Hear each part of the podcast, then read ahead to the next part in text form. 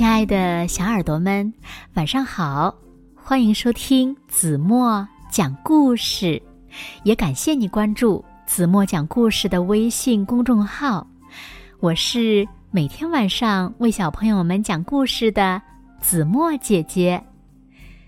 今天呀，子墨要为小朋友们讲的故事呢，名字叫做《痒痒树的秘密》。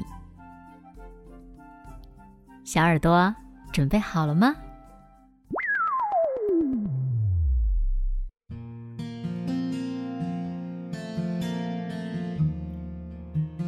有一棵痒痒树，它长在小路边。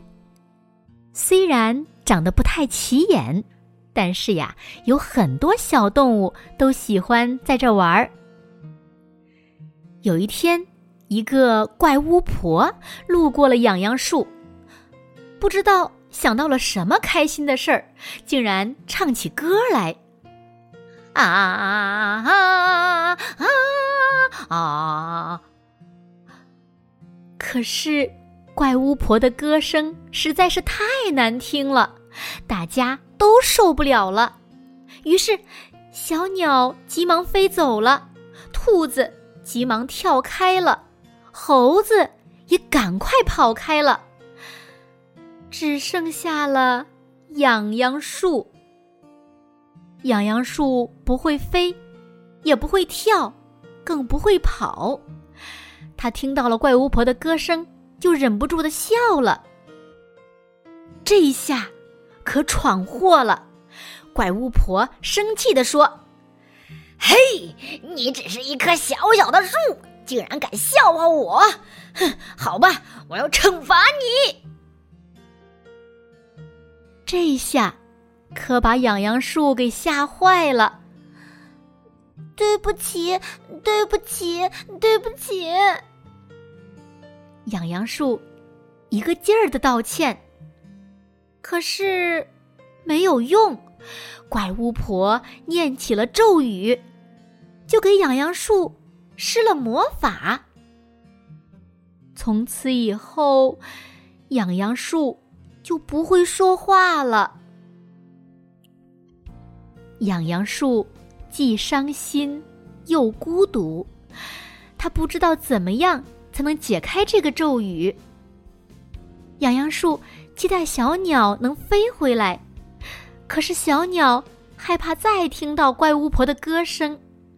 所以一直都没有飞回来。痒痒树又期待着兔子能回到它的树洞里。可是兔子有三个家，它再也不想听到怪巫婆的歌声了，就住到了另一个家里去。痒痒树还期待着猴子能回来，可是爱玩的小猴子出门旅行去了。甚至，痒痒树还期待怪巫婆能够再飞回来，他善心大发，解除魔法。唉，可这一切都没有发生。痒痒树伤心的想：难道我就一辈子不能说话了吗？有一天，花斑猪。小黑熊和皮皮狗来到了痒痒树下。皮皮狗正在讲笑话，小黑熊笑得手舞足蹈。他们不经意间就摸到了痒痒树。嘿，这棵树好像在抖呢。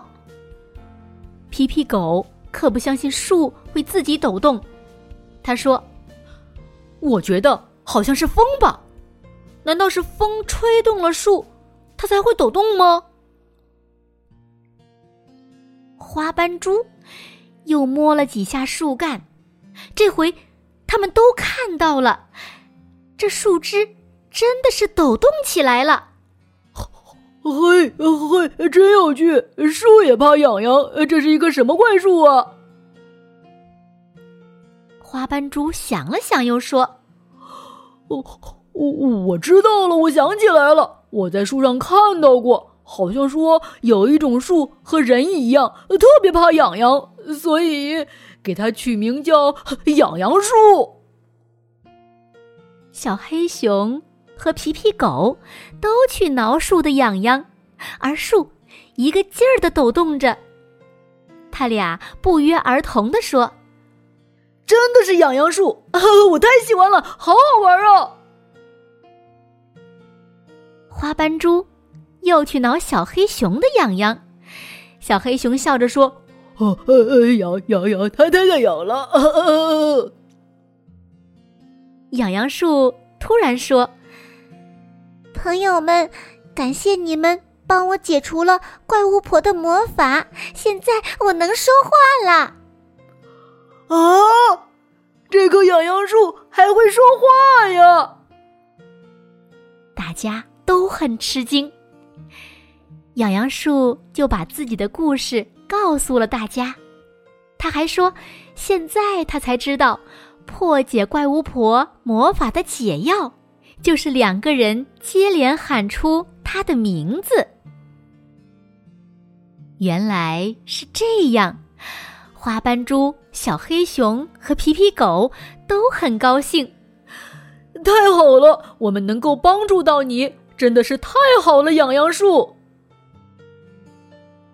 就这样，花斑猪、小黑熊。皮皮狗还有痒痒树成了好朋友，他们常在痒痒树的树底下开心的玩儿。痒痒树再也不孤单了。后来，小鸟飞回来了，兔子也跑回来了，就连猴子也旅行回来了。痒痒树看到这么多老朋友，又想到了花斑猪、小黑熊。和皮皮狗这几位好朋友、新朋友，他开心极了。他觉得有朋友的日子是最幸福的。好了，亲爱的小耳朵们，今天的故事呀，子墨就为大家讲到这里了。那小朋友们，你们知道如何解除怪巫婆的魔法吗？如果小朋友们知道，就在评论区给子墨留言吧。好了，那今天就到这里了。明天晚上八点半，子墨依然会在这里用一个好听的故事等你回来哦。你一定会回来的，对吗？那如果小朋友们喜欢听子墨讲的故事，也不要忘了在文末点赞、点再看，给子墨加油和鼓励。当然了，也希望小朋友们把子墨讲的故事呢分享给你身边更多的好朋友，让他们呀和你们一样，每天晚上八点半都能听到子墨讲的好听的故事，好吗？这样呢，你们就可以一起讨论，一起分享。当然了，也可以给子墨推荐你们喜欢的故事哦。好了好了，现在睡觉时间到了。小朋友们有没有刷牙、洗脸、洗脚丫子？有没有钻进被窝呢？现在，轻轻的闭上眼睛，一起进入甜蜜的梦乡啦。完喽。